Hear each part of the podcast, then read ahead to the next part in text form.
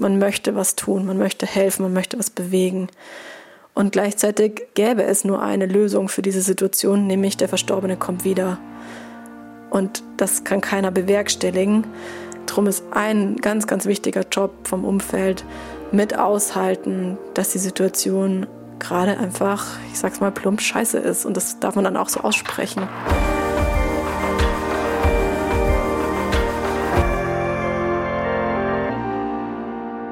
Das war Lisa Offenberg. Sie betreut Menschen, die ihnen nahestehende Personen am Berg verloren haben. Zu ihr kommen wir gleich, aber erstmal sagen Anna, Kadi und Toni Hallo.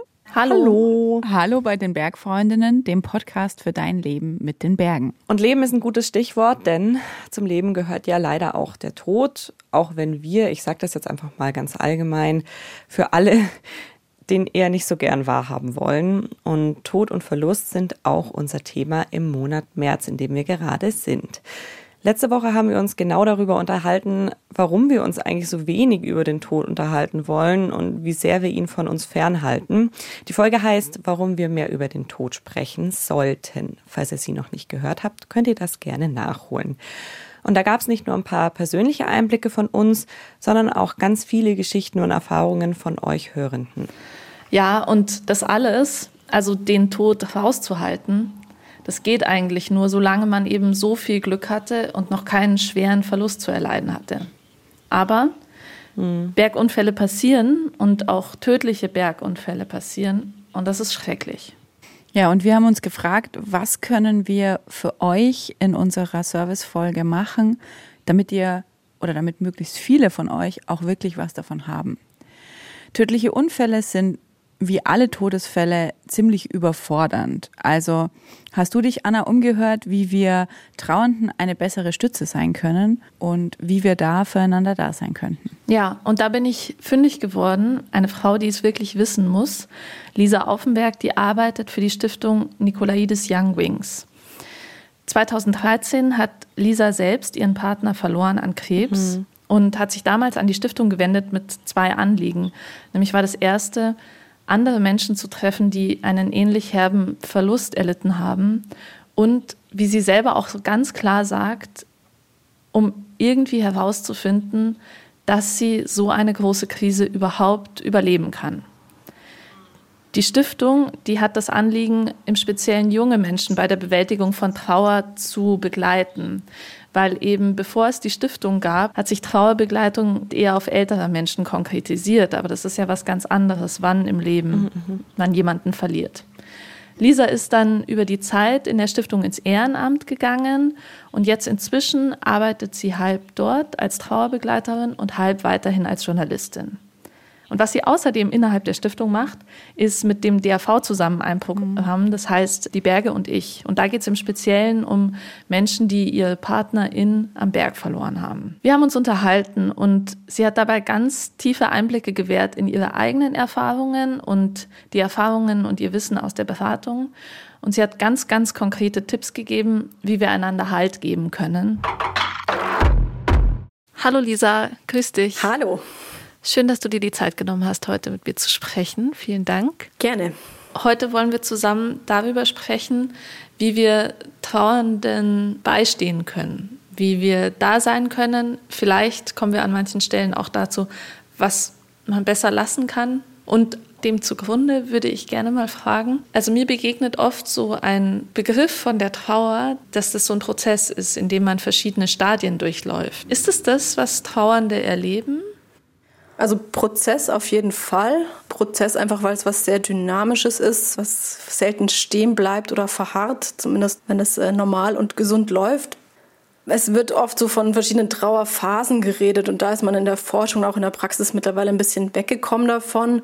Das kann zwar so dieses Verständnis Anhaltspunkte davon geben, so welche Aufgaben einem so auf diesem Weg und in diesem Prozess begegnen. Aber das, suggeriert so was Lineares, was es nicht ist. Also mittlerweile spricht man da eher von so einer Pendelbewegung oder von so einem Auf und Ab. Und im Rückblick kann man natürlich irgendwie einen Prozess sehen, der irgendwo anfängt und irgendwo nicht aufhört, aber ein Stück weit hinläuft. man kann vielleicht eine Linie durchlegen, die linear aussieht, aber dazwischen sind sehr viele Ausschläge in alle Richtungen. Mhm. Und dieses neue Verständnis hilft dann sozusagen auch, wenn Dinge wiederkehren oder Empfindungen wiederkehren, das anzunehmen?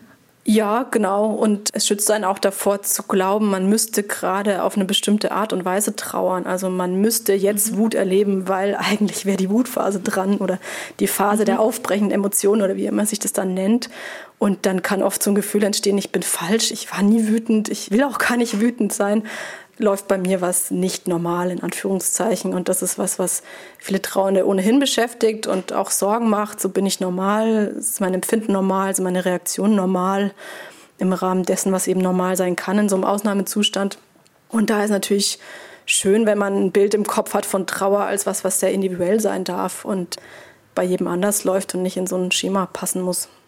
Ja, ja, ich glaube, das ist ganz wichtig, das schon mal als Grundlage auch zu formulieren, dass das immer anders aussieht wahrscheinlich. Ja. Meine nächste Frage, die geht so in die Richtung überhaupt der Kontaktaufnahme. Also von mir selber kenne ich das zum Beispiel, wenn ich weiß, dass Menschen einen Verlust erlitten haben, dann stellt sich bei mir oft so eine Unbeholfenheit oder auch Berührungsängste ein. Und da gibt es dann bei mir so Gedanken wie, bin ich überhaupt nah genug dran, um nachfragen zu dürfen? Oder wäre es nicht gut, die Trauer zu umschiffen, das ganze Thema zu umschiffen, damit die trauernde Person nicht die ganze Zeit über das Gleiche reden muss? Und man kennt es ja immer dann, wenn man diese Unsicherheiten hat und irgendwie unbeholfen ist, dann ist das Ergebnis manchmal so, naja, also dann passiert so, der Elefant steht im Raum. Was rätst du denn? Ähm, tatsächlich ist es schon ein bisschen Unterschied, wie nah oder entfernt man ist. Aber grundsätzlich, also wenn ich jetzt einen Tipp geben müsste, dann wäre das irgendwie authentisch bleiben, echt bleiben und vielleicht auch genau das ausdrücken, was du gerade beschrieben hast. Zu sagen, ich weiß, wir waren irgendwie mehr Bekannte als Freundinnen in der Vergangenheit und trotzdem treibt es mich gerade total um und trotzdem möchte ich dir das gerne schreiben und trotzdem habe ich dieses Bedürfnis für dich da zu sein und ich weiß überhaupt nicht wie und ich weiß auch gar nicht, was du brauchst. Ich möchte dir das gerne sagen und ich hätte vielleicht folgende Ideen, passt davon was für dich? Oder genauso mit der Sprachlosigkeit zu sagen, ich habe Angst, da jetzt irgendwas anzutriggern bei dir oder ja, dir auch irgendwas aufzudrücken. Und gleichzeitig, ich erinnere mich gerade total stark an diesen Menschen und würde das gerne mit dir teilen. Da einfach echt bleiben und das betrifft genauso diese Hilflosigkeit, die ja viele spüren und diese mhm. Überforderung, einfach zu sagen, ich weiß nicht, was ich sagen kann. Ich habe das Gefühl, es gibt nichts Richtiges zu sagen gerade. Und das schafft Nähe, weil sobald man selbst in so eine Rolle schlüpft und unecht wird, dann entsteht da einfach eine Distanz, die natürlich jeder Trauernde auch spürt, dass da Menschen irgendwie, mhm. ja, Angst haben, Sorge haben, ähm, sich ein Stück weit ja distanzieren müssen in ihrer eigenen Überforderung. Und alles, was man braucht in dem Moment, ist einfach echten Kontakt. Ja. Was auch sehr hilfreich ist, ist, wenn man den Elefant im Raum benennt, wenn man nicht aus Angst, irgendwelche Wunden aufzureißen, in so ein Schweigen oder in so, so abrupte Themenwechsel verfällt. Das ist für viele Trauernde schwer auszuhalten, wenn man zum Beispiel am Geburtstag des Verstorbenen zusammenkommt und keiner spricht über denjenigen. Den Menschen lebendig halten, das ist für viele Trauernde total wichtig, über den Menschen reden zu können und aber auch zu merken, andere haben auch Erinnerungen, andere denken auch weiter an ihn und er darf Thema bleiben und ist nicht mit seinem Tod ausgelöscht aus der Wahrnehmung. Das isoliert sonst auch völlig dieses Gefühl, nur ich erinnere mich und nur ich bleibe ihm verbunden und nur für mich ist es weiter traurig. Also gerade wenn ein bisschen mehr zeitlicher Abstand vergangen ist, haben viele so das Gefühl, sie sind die einzigen Menschen auf diesem Planeten, die überhaupt noch an diesen Menschen denken. Was sich viele auch fragen ist, wie kann ich drüber reden, wenn es mir selber gerade gut geht oder wenn ich was Schönes erlebe oder aber auch von Problemen, die im Vergleich einfach nichtig sind. Kann ich das noch ansprechen? Darf ich da noch drüber reden, wenn ich jetzt einfach Stress im Job habe zum Beispiel? Auch da wäre mein Appell, ja klar, in dem Bewusstsein, dass es halt ein kleineres Problem ist. Aber ansonsten fängt man auch an, sich zu verstellen und den anderen aus seinem Leben auszuklammern und dann begibt man sich in so eine Art Therapeuten, Trauerbegleiterrolle, was einfach nicht auf Augenhöhe stattfindet. Auch da ist es gut, echt und ehrlich und authentisch zu bleiben, aber natürlich auf dem Schirm zu haben, der Stress im Job oder mein Liebeskummer oder vielleicht auch der Tod meines Hundes sind jetzt nicht gleichbedeutend mit dem, was du gerade erlebst. Und ich kann es nicht in allen Einzelheiten nachvollziehen und verstehen und mitfühlen. Ja, da gibt es ja auch so diese klassischen Bausteine, die in unserer Kultur ganz etabliert sind, wie dass man sich Karten schickt oder eben die Trauerfeier und so. Aber all das ist relativ schnell vorbei. Was rätst du da oder was gibt es da für eine Vorstellung davon, wie lange man auch dranbleiben kann? Wir merken oft, und das habe ich erlebt, das erleben fast alle in so einer Situation, dass am Anfang die Hilfsbereitschaft riesengroß ist, dass ganz viele Menschen da sind und wollen und fragen und sich kümmern und dass es aber genauso schnell wieder abebbt. Also fast wichtiger ist es, dran zu bleiben und da eine gewisse Ausdauer auch mitzubringen. Und also wenn wir bei so ritualisierten Themen sind, dann heißt es zum Beispiel auch nach einem Jahr an den Geburtstag zu denken oder nach zwei Jahren an den Jahrestag zu denken oder den Todestag oder was auch immer. Ja, und auch da irgendwie ja, es weiter auf dem Schirm haben, dass es ein Thema ist. Weil so schnell wie alle anderen in den Alltag zurückgehen kann, so lang dauert es für den Trauernden, bis überhaupt so ein Stück weit Normalität wieder geben kann. Und da fühlt man sich oft so aus der Zeit gefallen, mhm. weil man ein ganz anderes Tempo hat als das Umfeld. Du sagst, man fühlt sich wie aus der Zeit gefallen. Und sicherlich kann man auch einfach Hilfe gebrauchen in der Trauer. Da habe ich persönlich mich auch immer wieder schon gefragt, wie aufdringlich darf ich sein? Oder wie zurückhaltend wäre es gut? Ich denke da manchmal an diesen ganz klassischen Satz, melde dich jederzeit, wenn du reden möchtest. Das ist ja zum Beispiel auch ein Hilfsangebot, aber ein sehr, sehr zurückhaltendes. Wie siehst du dieses Angebot und was gibt es so für Alternativen? Also dieses Angebot, ich verstehe total gut, wie das gemeint ist und wie ehrlich das auch oft ist und wie nett es gemeint ist, ist aber tatsächlich selten hilfreich, weil es einfach vielen Trauenden wahnsinnig schwer fällt, die Initiative zu ergreifen, überhaupt zu wissen, was brauche ich jetzt und die dann auch noch einzufordern. Also es ist schwer genug, sich als so hilfsbedürftig zu erleben dann auch noch zu sagen, ich rufe jetzt an und sage, könntest du mit mir eine Runde spazieren gehen oder noch schlimmer, kannst du mir eine Topf Suppe kochen und vor die Türe stellen. Also das ist eine Riesenhürde.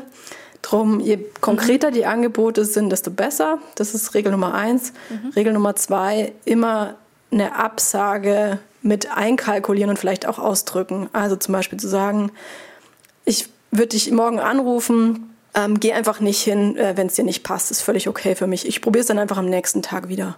Dann ist irgendwie klar, mhm. darauf kannst du dich einstellen. Du musst nicht entscheiden, wann und wo und ob. Und wenn es für dich nicht passt, bin ich auch mhm. nicht beleidigt. Und das gilt für ganz viele Angebote. Und ähm, auch da ist gut dran zu bleiben, selbst wenn man dreimal eine in Anführungszeichen Absage kassiert hat, dann ist es total gut und hilfreich, es auch ein viertes Mal nochmal auszusprechen. Wieder mit der Offenheit, dass man vielleicht, dass es gerade nicht passt, aber die Dinge verändern sich permanent und das, selbst wenn es nie passt, ist ein total gutes Gefühl, dass da Menschen gibt, die hartnäckig sind und die wollen. Mhm. Manchmal hat man ja sozusagen auch mit der Außensicht quasi einen Überblick, den vielleicht auch Leute in der Krise einfach nicht mehr haben. Und da gibt es dann auch dieses Thema von professioneller Hilfe. Also wenn, wenn eine Lethargie zum Beispiel sehr lange anhält oder so. Könnt ihr da Ratschläge geben, irgendwie so Schwellen, ab denen du sagen würdest, hey, da kann man sich vielleicht dann gegenseitig darauf aufmerksam machen oder sich Angebote unterbreiten? Also grundsätzlich würde ich sagen, kann man dem oder muss das Umfeld eine ganz große Portion an Geduld und auch Akzeptanz mhm. mitbringen, weil ziemlich viel normal sein kann in der Trauer, was von außen nicht normal wirkt. Und ziemlich viel kann auch hilfreich sein, was von außen nicht hilfreich wirkt. Kannst du da ein Beispiel nennen? Ein Beispiel aus der Beratung, da hat eine Frau, das lief irgendwie über die Schweiz, weil in Deutschland dürfte man das gar nicht, sich die Urne ihres Mannes aushändigen lassen und irgendwie über die Grenze gebracht. Und die hat wochenlang neben der geschlafen, in der Umarmung mit der Urne, wo ganz viele natürlich von außen, die das erfahren haben, gesagt haben, um Gottes Willen. Für sie war das ein totaler Halt und eine totale Stütze. Und irgendwann war die Zeit gekommen, da konnte sie die gehen lassen. Dann ist sie erst ins Regal gezogen, irgendwann in den Garten und irgendwann gab es eine ganz reguläre Beisetzung. Und mhm. eine Trauer kann auch pathologisch werden, in dem Sinne, dass es in eine Krankheit, in eine psychische Krankheit mündet. Aber da ist man von außen relativ schnell dabei, was zu sehen, was in der Trauer eigentlich normal mhm. ist. Und was wir auch beobachten, ist, dass das Umfeld schnell so ja, ein bisschen ins Bevormunden geht. Also man unterstellt Trauernden oft, sie sind halt nicht bei Sinnen und das stimmt ein Stück weit. Gleichzeitig haben viele eine ganz starke Intuition, was sie brauchen und ein ganz klares Gespür für ihre Bedürfnisse. Und da ist total gut, wenn sie denen folgen können. Das heißt, man muss ein bisschen vorsichtig sein, da in eine gewisse Richtung zu drängen, weil es natürlich auch suggeriert, du bist nicht normal, du kannst es nicht alleine bewältigen. Und ein Verständnis dahinter steht, dass die Reaktion krankhaft oder falsch ist. Und Das ist sie nicht. Also Trauer an sich ist nicht das Problem, sondern eigentlich ein Lösungsversuch. Trotzdem kann Unterstützung natürlich total hilfreich sein. Darum schadet es nicht, einfach zu sagen, ich habe gelesen, vielen hilft dieses oder jenes oder ich bin über dieses Angebot gestolpert, vielleicht wäre das was für dich. Aber wirklich im Sinn von Angebot, dass man mhm. einfach aussprechen kann und sagen kann, das gibt's vielleicht auch immer mal wieder, weil viele gerade am Anfang ist einfach super viel Bürokratisches zu regeln und auch viele sich wie in so einem Nebel fühlen und da auch noch gar nichts rankommt, der Schmerz vielleicht auch noch gar nicht so präsent ist. Also da darf man sich auch nicht wundern, wenn es Wochen bis Monate dauert. Jetzt würde ich dich gerne noch im Speziellen was fragen zu tödlichen Unfällen am mhm. Berg. Und zwar liegt es da im Miteinander immer irgendwie besonders nahe, so die genauen Umstände zu erfragen, so die Sachlage zu erfragen. Kannst du erklären, was bei Trauernden passiert, wenn sie solche Sachen gefragt werden und da Auskünfte geben? Ist es gut, darüber zu sprechen? Es kann gut sein, für den Trauernden darüber zu sprechen, aber es ist nicht gut, wenn er von anderen genötigt wird, sich damit auseinanderzusetzen. Also für mich taucht da sofort die Frage auf, was will denn der Fragende damit bezwecken? Also damit ist nicht dem Trauernden gedient. Also für ihn stelle ich die Fragen nicht. Die stelle ich mir, weil ich vielleicht verunsichert bin, weil ich meine eigene Risikoeinschätzung überprüfe weil ich mir überlege, hätte, wie hätte ich mich verhalten, hätte mir das passieren können, weil ich damit meine eigenen Ängste vielleicht im Zaum halten will, vielleicht auch aus einem gewissen Voyeurismus heraus. Für Trauernde ist es wichtig, auch über die Todesumstände reden zu dürfen und immer wieder. Das gehört auch zum Verstehen und zum Begreifen dazu. Aber da ist total wichtig, dass ich die Tiefe, das Wann, das Wo, dass ich das alles selber steuern kann. Drum ist es gut, irgendwie ein gewisses Interesse zu zeigen und auch eine gewisse Offenheit. Aber so dieses Ausloten, das kann im schlimmsten Fall retraumatisierend sein, weil es einfach echt schlimme Bilder und Erinnerungen antriggern, die gerade vielleicht ähm, ganz gut verpackt sind und noch nicht dran sind. Oder als Trauernder kann es passieren, dass ich mir dann denke, okay, geht es da jetzt darum auszuloten, hat er Schuld? Wird mhm. da irgendwas unterstellt? Also in welche Richtung gehen diese Fragen? Und das ist natürlich auch wahnsinnig verletzend, wenn so diese Debatte aufkommt, hat das einfach selbst verantwortet. Klar stelle ich mir vielleicht als Hinterbliebener diese Fragen auch, aber gegenüber den anderen habe ich trotzdem das Gefühl, ich müsste natürlich diese Person schützen, die mir so wichtig war. Ja, ja, da sprichst du was ganz Wichtiges an, auch dass Unfälle in den Bergen halt dann auch eine öffentliche Wirkung haben. Das kommt dann noch on top auf den Verlust. Und alles, was öffentlich ist, wird auch öffentlich kommentiert. Wie verfahrt ihr da? Klingt man sich ein aus dem Umfeld in Diskussionen im digitalen Raum oder ist es besser, das einfach ganz zu meiden? Also als Umfeld, glaube ich, muss ich da meinen eigenen Umgang finden. Als Trauender würde ich sagen, also würde ich, glaube ich, eher für Selbstschutz plädieren mhm. und äh, es lieber nicht lesen und nicht mitverfolgen oder erst mit viel Abstand. Viele schaffen es nicht und dann ist es wahnsinnig verletzend, aber wenn mir das irgendwie möglich ist, dann kann mich das ja schützen, wenn ich das nicht mitverfolge. Als Umfeld ist natürlich die Frage, ja, möchte ich da irgendwie Partei ergreifen? Möchte ich mich in diese Debatten begeben? Ich hätte da jetzt nicht, also ich ganz persönlich hätte da jetzt, glaube ich, nicht so den Optimismus, damit viel zu verändern. Mhm. Ja. Und vorhin hast du auch kurz die Schuldfrage angesprochen. Hm, bringt es denn was, wenn die geklärt ist?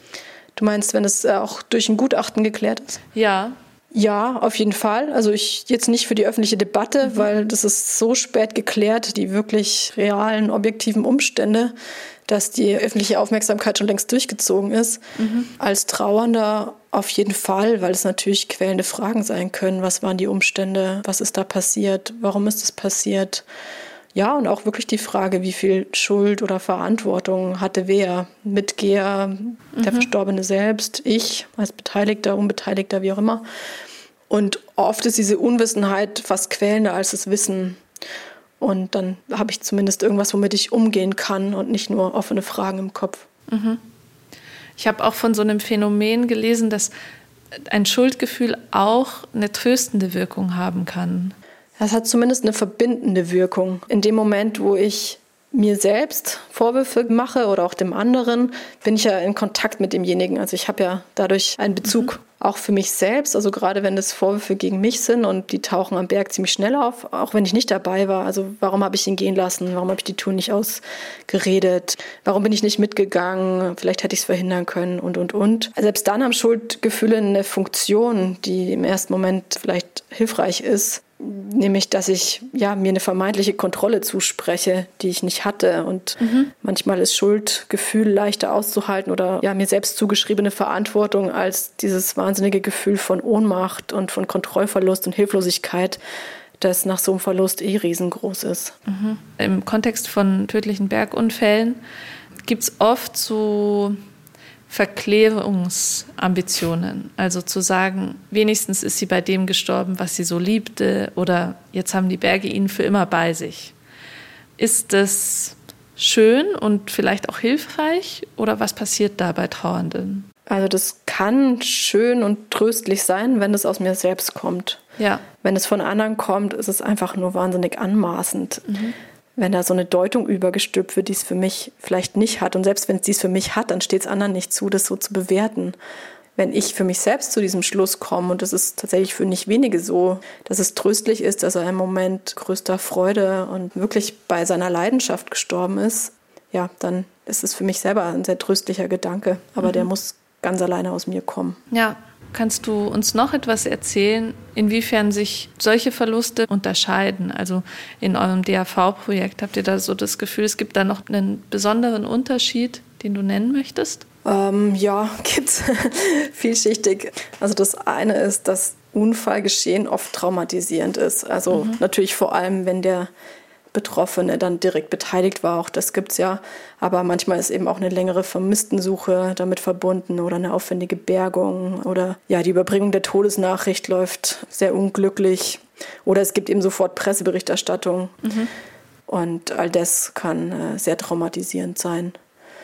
Dann ist natürlich immer diese Herausforderung, dass man damit umgehen muss, dass was für einen selbst ein sehr besetzter und mit schlimmen Erinnerungen verbundener Ort auf einmal ist, für andere trotzdem noch ein Freizeitraum, Abenteuerraum ist.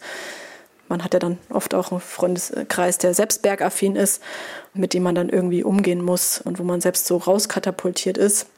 Damit verbunden ist auch, dass für viele selbst vielleicht die alpine Landschaft oder ja, der Bergraum ja, ein Kraftort war, der dann erstmal wegbricht, weil mhm. man da sich nicht mehr so gehalten fühlt und den man sich ein Stück weit zurückerobern muss, wenn man das möchte. Und was in den, bei uns im Austauschtreffen auch noch genannt wird, dass selbst in Trauergruppen oder in, ja, bei professionellen Helfern Bergtod äh, so was Sensationsheischendes mit sich bringt und dass da ein gewisser Voyeurismus da ist, der sich natürlich nicht gut anfühlt. Also auch da wenn ich sozusagen im Umfeld bin und eine trauernde, mir nahestehende Person habe, die Frage, hey, willst du nicht mal wieder mit auf den Berg oder nicht? Ja, genau. Und vielleicht nicht nur willst du, sondern mit wem, in welchem Rahmen. Mhm. Lieber erstmal irgendwie im Tal, am See mit diesem Panorama oder irgendwie lieber gleich konfrontieren und reinstürzen. All das ist sehr individuell und sehr unterschiedlich und toll, wenn man Freunde hat, die da eine große Offenheit mitbringen und auf dem Schirm haben, dass es ein großes Spektrum an Möglichkeiten gibt. Mhm. Okay, also dann nennst du quasi zuletzt auch nochmal einen Punkt, der einfach ganz wichtig erscheint, nämlich es zu erfragen und nicht zu mutmaßen, was ein Mensch gerade braucht. Absolut. Also das, man darf den Trauernden ruhig Experte für sich selbst sein lassen. Man unterstellt immer, dass, ja, dass derjenige gar nicht so wissen kann und wie soll ich sagen, Wissen ist es vielleicht oft auch gar nicht. Ähm, also viele Trauernden tun sich schwer mit Plänen, mit irgendwas Vorhersagen, mit Wissen, wie es ihnen dann irgendwie gehen wird. Mhm. Aber viele haben ein ganz klares Bedürfnis und das kann sich dann in dem Moment auch erst zeigen. Also es kann auch sein, dass jemand sagt, okay, gut, ich fahre mit und dann in der Früh merkt, es geht überhaupt nicht. Heute geht es überhaupt gar nicht. Mhm. Und dann auch da muss man als Freundeskreis einfach so offen sein zu sagen, ja klar, dann wann anders. Mhm. Okay, jetzt haben wir sehr vieles angesprochen ich versuche mal, das grob zusammenzufassen, was du ganz am Anfang gesagt hattest, ganz authentisch und selber aktiv einen Kontakt zu suchen.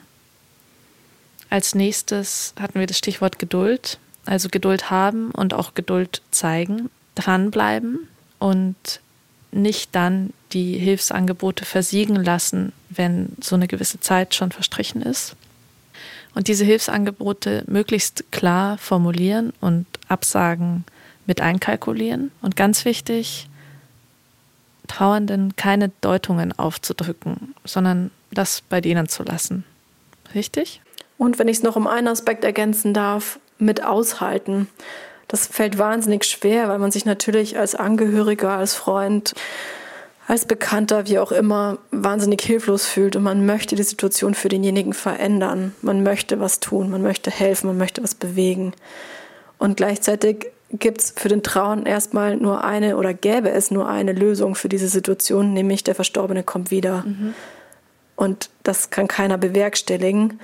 Drum ist alles andere zwar unterstützend und hilfreich, aber nicht die große Linderung. Drum ist ein ganz, ganz wichtiger Job vom Umfeld mit aushalten, dass die Situation gerade einfach, ich sag's mal plump, scheiße ist. Und mhm. das darf man dann auch so aussprechen.